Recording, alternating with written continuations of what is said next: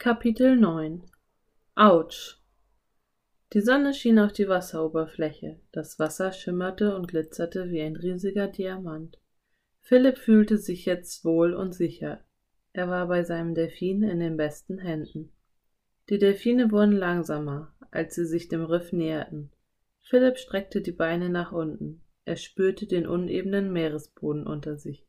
Er ließ die Rückenflosse des Delfins los und schon stand er im seichten Wasser. Auch Anne konnte jetzt stehen.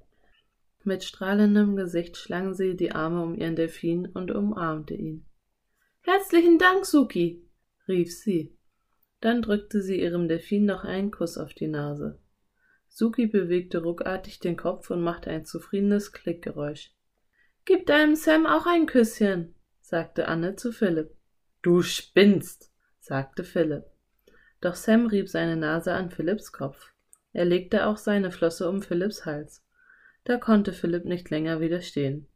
Er legte die Arme um den Delfin und gab ihm einen schnellen Kuss. Sam nickte zufrieden und machte ebenfalls klickende Geräusche, die sich wie ein Lachen anhörten. Dann drehte er sich zu Suki. Die beiden Delfine schnatterten einen Augenblick lang miteinander. Dann nickten sie Philipp und Anne zu, drehten sich um und schwammen mit eleganten Bewegungen davon. Tschüss, Suki. Tschüss, Sam, rief Anne ihnen nach. Danke, rief Philipp. Die Delfine sprangen in die Luft und verschwanden dann mit einem lauten Platschen wieder im Wasser.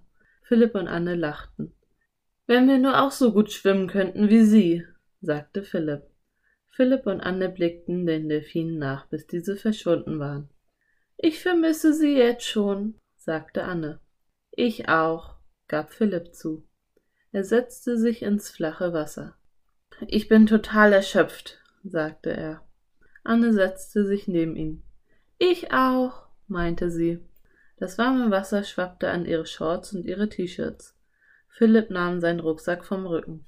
Er holte seine Brille heraus und setzte sie auf. Vor lauter Wasser konnte er kaum etwas sehen. Weißt du was? fragte Anne auf einmal. Was? fragte Philipp zurück. Vorhin habe ich den Hai hinter uns gesehen, sagte Anne. Aber ich habe es dir nicht gesagt. Ich wollte nicht, dass du Angst bekommst. Philipp sah Anne überrascht an. Ich habe ihn auch gesehen. Deshalb bin ich auf einmal schneller geschwommen, damit du auch schneller schwimmst. Und ich bin schneller geschwommen, damit du schneller schwimmst, sagte Anne. Wir waren bestimmt doppelt so schnell wie sonst, sagte Philipp und schüttelte vor Staunen den Kopf. Was machen wir nun? fragte Anne. Wir kehren nach Hause zurück, sagte Philipp. Aber wir haben morgens Rätsel noch nicht gelöst, gab Anne zu bedenken. Philipp seufzte. Er holte sein Notizbuch aus dem Rucksack. Es war total durchnässt. Er zog den Ozeanführer heraus. Auch der war pitschnass. Wir haben es nicht geschafft, sagte er traurig. Meine Aufzeichnungen sind total nass. Jetzt können wir doch nicht zum Meisterbibliothekaren ernannt werden. Philipp packte die Sachen wieder weg. Gehen wir, sagte er und ließ den Kopf hängen. Er stand auf. Dann ging er über das rosafarbene Riff auf das Baumhaus zu. Anne folgte ihm. Autsch! rief sie plötzlich. Was ist passiert? Philipp blickte zurück. Ich bin auf etwas getreten. Anne bückte sich und rieb ihren Fuß. Auf was? fragte Philipp. Auf eine Muschel? Ja, diese hier. Sie hielt eine große graue Muschel hoch. Mann, die fühlt sich vielleicht rau an. Rau und grau ist sie, wie ein Stein. Und unscheinbar, flüsterte Philipp. Hurra, sie hatten des Rätsels Lösung gefunden. Die Muschel sah aus wie eine normale Muschel, war aber viel größer und hatte mehr Rillen als eine gewöhnliche Muschel. Wie kann diese hässliche Muschel die Lösung für unser Rätsel sein? Sagte Anne verblüfft. In dem Rätsel hieß es doch auch, in mir liegt große Schönheit versteckt.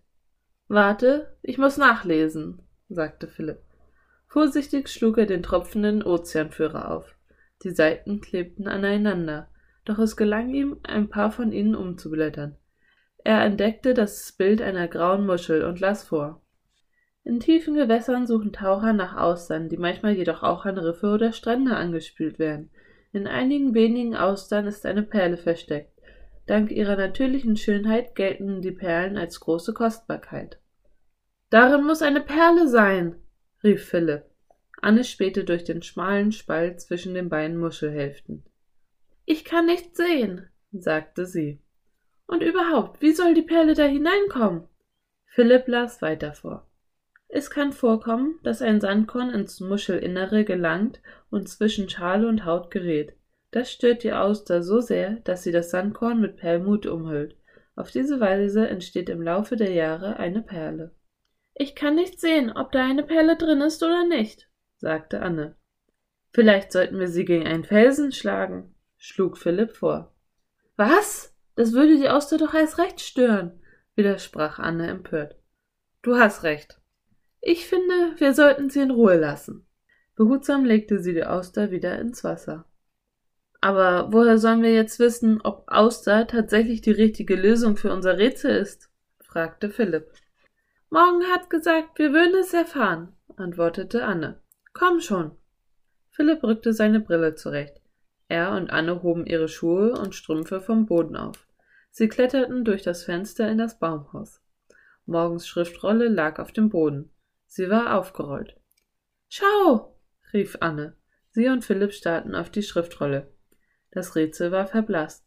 An seiner Stelle schimmerte in silbernen Buchstaben ein einziges Wort. Auster.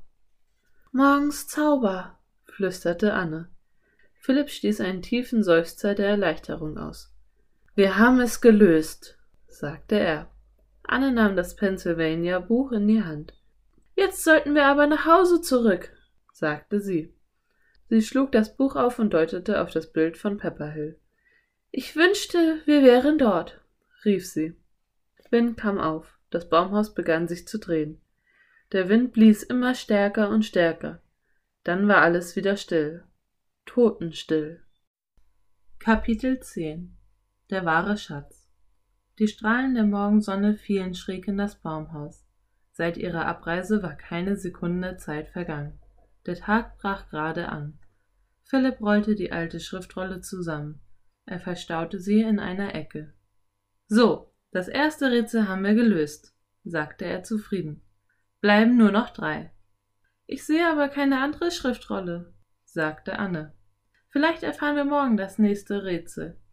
Soll mir recht sein, sagte Philipp. Im Moment brauche ich etwas Zeit, vor allem zum Trocknen. Sein T-Shirt und seine Shorts waren noch immer feucht, sein Rucksack auch. Nur seine Schuhe und Socken waren trocken. Und das hier muss auch trocknen, sagte Anne. Sie legte den Ozeanführer an eine Stelle, wo die Sonne hinschien. Dann kletterten Philipp und Anne die Strickleiter hinunter. Sie gingen durch den Wald, bis sie am oberen Ende ihrer Straße ankamen. Weißt du, eigentlich hätten wir die Lösung zu dem Rätsel gleich finden können, sagte Philipp. Die Auster lag ja die ganze Zeit schon auf dem Riff. Ich weiß, aber dann hätten wir nicht so viel Spaß gehabt, antwortete Anne. Spaß? rief Philipp aus. Du nennst es Spaß, wenn man beinahe von einem Riesenkranken zerquetscht und von einem Haifisch gejagt wird? Du vergisst die Delfine, sagte Anne. Philipp lächelte. Stimmt, gab er zu. Die Delfine machten alles wieder gut. Mit ihnen hatten sie großen Spaß gehabt. Ich glaube, sie waren der wahre Schatz, den wir entdeckt haben, sagte Anne. Ja, gab Philipp zu. Was Sam wohl in diesem Augenblick macht? Sam? Anne grinste ihn an. Ich glaube, jetzt spinnst du, sagte sie. Die Kinder gingen die Stufen zu ihrem Haus hinauf und öffneten die Tür. Wir sind wieder da, rief Anne. Habt ihr auch aufgepasst und keine nassen Schuhe bekommen? rief ihre Mutter. Klar, sie sind völlig trocken, rief Philipp zurück. Dann schlichen sich die beiden Geschwister leise die Treppe hinauf, um sich umzuziehen.